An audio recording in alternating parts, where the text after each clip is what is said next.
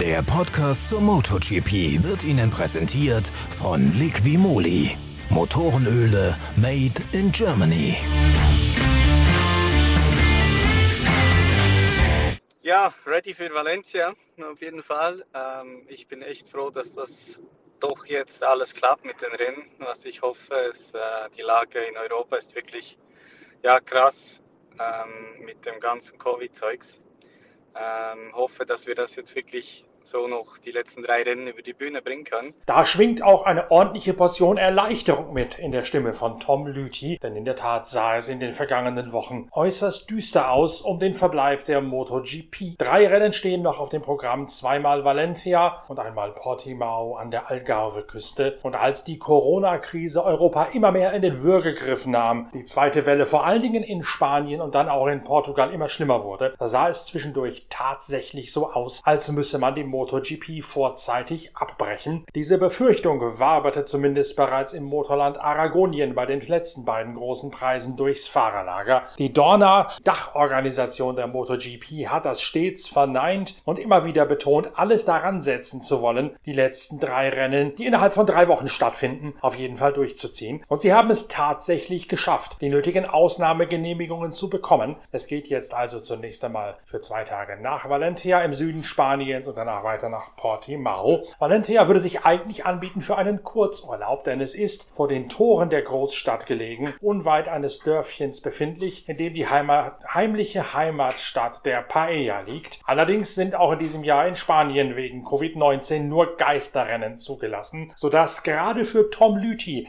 seine Abschiedstournee vom Team Liquimolli Intec GP in der Moto 2 WM ein zweischneidiges Schwert wird. Natürlich will er am Ende noch mal alles geben, um ein versöhnliches Ende hinter eine verkorkste Saison zu bringen, in der es auch einige Missstimmungen hinter den Kulissen gegeben hat. Allerdings bleibt es letztlich doch bei einer eher trostlosen Veranstaltung. Bin bereit, bin ready, konnte mich äh, ein wenig erholen, konnte dann gut trainieren, bin auch etwas Motocross gefahren dazwischen in dieser kurzen Pause, die wir hatten. Also alles gut soweit. Ähm, ich denke, für Valencia wird es wichtig sein für uns nach den zwei schwierigen Aragon-Wochenenden, dass wir da wirklich von vorne neu beginnen können. Abhaken, hinter uns lassen und, und voll motiviert an, an dieses Dreierpaket von den letzten drei Rennen ranzugehen. Also die Strecke gefällt mir gut in Valencia. Ich habe da auch gute Erinnerungen. Auch letztes Jahr war ich stark in Valencia hatte dort ein, ein, gutes Rennen beim Finale.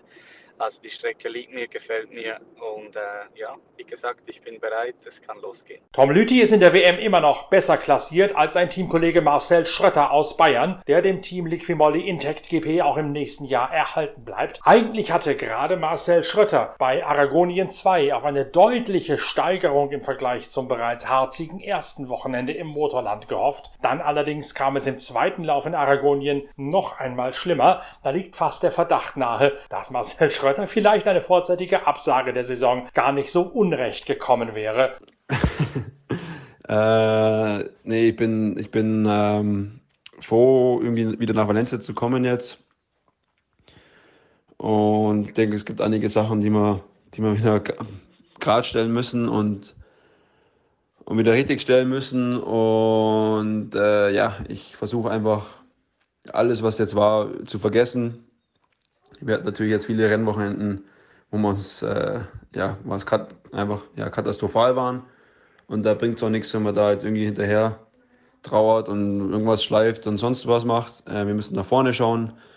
Ich versuche, ähm, ja, dass wir wie, wie eine Art Neustart zu machen und wirklich die letzten Rennen mit, meinen, mit meiner Crew auch ähm, zunünft, äh, vernünftig zu Ende zu bringen, aber auch Spaß haben ähm, weil so will keiner ein Jahr beenden. Von dem her einfach, ja, wieder zusammenzufinden, mit dem Team Spaß haben und einfach wieder Motorrad fahren. Genau.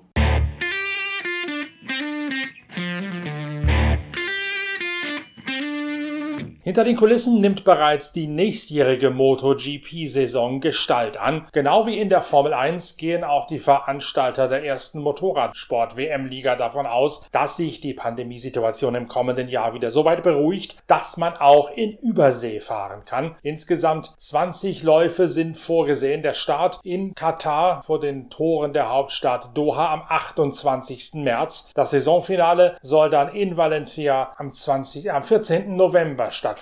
Der große Preis von Tschechien taucht momentan noch nicht auf. Allerdings gibt es noch ein Fragezeichenkalender direkt vor dem Grand Prix von Österreich in der Steiermark in Spielberg. Das ist wohl die Lücke, die gelassen worden ist, um Brünn dort noch hineinzuquetschen. Besonders auffällig ist, es geht jetzt endlich mal wieder nach Finnland. Zum ersten Mal seit 1981. Dann wird der neue Kimi-Ring eingeweiht, der bereits dieses Jahr hätte entjungfert werden sollen. Allerdings haben die Finnen davon Abstand genommen, um kein Geisterrennen stattfinden lassen zu müssen. Amerika hat zwei Back-to-Back-Races in Nord- und Südamerika, in Argentinien und Texas nämlich. Und Thailand kehrt zurück zu seinem traditionellen Termin im Oktober, anders als das im Jahr 2020 noch für April ohne Corona vorgesehen ist. Der große Preis von Japan, das Heimrennen der großen Favoritenmarken Yamaha und Suzuki auf dem Twin Ring Motegi wird in den Monat Oktober um ein paar Wochen nach vorne gezogen, um den sonst schon ziemlich üblen Regen der Taifunsaison in Japan umgehen zu können. Von Katar im März geht es zunächst nach Argentinien an Austin, dann kommt die Europatournee mit Jerez, Le Mans, Mugello. Auf dem Sachsenring bei Hohenstein-Ernsthal wird am 20. Juni gefahren. In Assen eine Woche später, auch das ja von Deutschland hervorragend zu erreichen, zumindest vom Nordwesten Deutschlands. Der Red Bull Ring von Spielberg steht am 15. August auf dem Programm und der Klassiker in Phillip Island, der ist für den 24. Oktober terminiert. Die Algarve, der Igora Drive bei St. Petersburg in Russland und Mandalakia in Indonesien sind als Reserveorte vorgehalten, falls es wegen Corona oder sonstiger Fairnisse doch noch größere Verschiebungen geben müsste.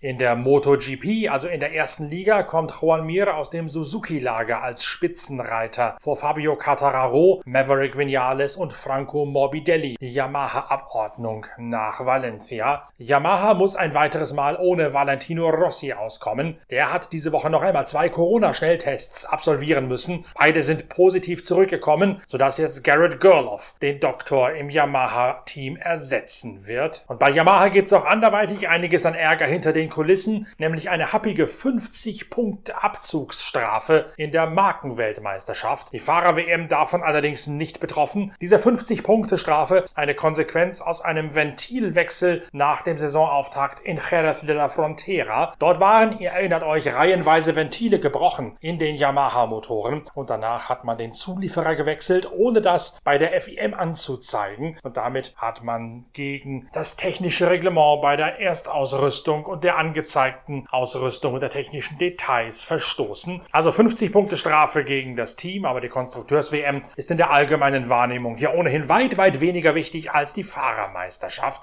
Juan Mir hat noch keinen einzigen Grand Prix gewonnen in diesem Jahr. Trotzdem gilt er auch bei allen Auguren und in allen Hochrechnungen als der große Favorit auf den Titel. Bei Yamaha gibt es die ungewöhnliche Ausgangssituation, dass die Aceback M1 im Moment schneller ist als das aktuelle Werksmotorrad von Maverick Vinales und Fabio Quartararo. Franco Morbidelli hat zwar noch 25 Punkte Rückstand auf Juan Mir, hat sich allerdings nach einer Umrüstung bei den Stoßdämpfern in den letzten paar Rennen klar als der beste Yamaha-Pilot herauskristallisiert, sodass Morbidelli möglicherweise nach dem Valencia-Doppelschlag schon der erste Herausforderer von Juan Mir auf der Suzuki sein dürfte. Andrea Dovizioso kämpft bereits um Anschluss, denn sein Ducati-Team hat das Aragonien-Wochenende reichlich verwachst. Der Italiener ist zurückgefallen auf Platz 5 in der Gesamtwertung, hat 28 Punkte Rückstand auf Mir. Es gibt allerdings noch 75 Zähler, die ausgeschüttet werden, sodass an diesem Wochenende selbst bei einem Sieg von Juan Mir noch keine endgültige Entscheidung, sondern bestenfalls eine Vorentscheidung fallen kann. Die MotoGP-Klasse in diesem Jahr so lebhaft und so hart umkämpft wie schon lange nicht mehr. Und wir werden uns mit diesem Thema natürlich auch in der nächsten Ausgabe von Wheelie ausgiebig beschäftigen. Am Montag nach dem ersten Aufgalopp in Valencia hört ihr mich, Norbert Okenga, mit der Analyse des Rennens aus Südspanien wieder. Bis dahin, tschüss, danke fürs Reinhören, euer Norbert Okenga.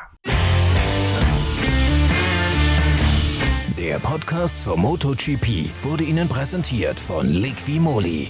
Motorenöle made in Germany.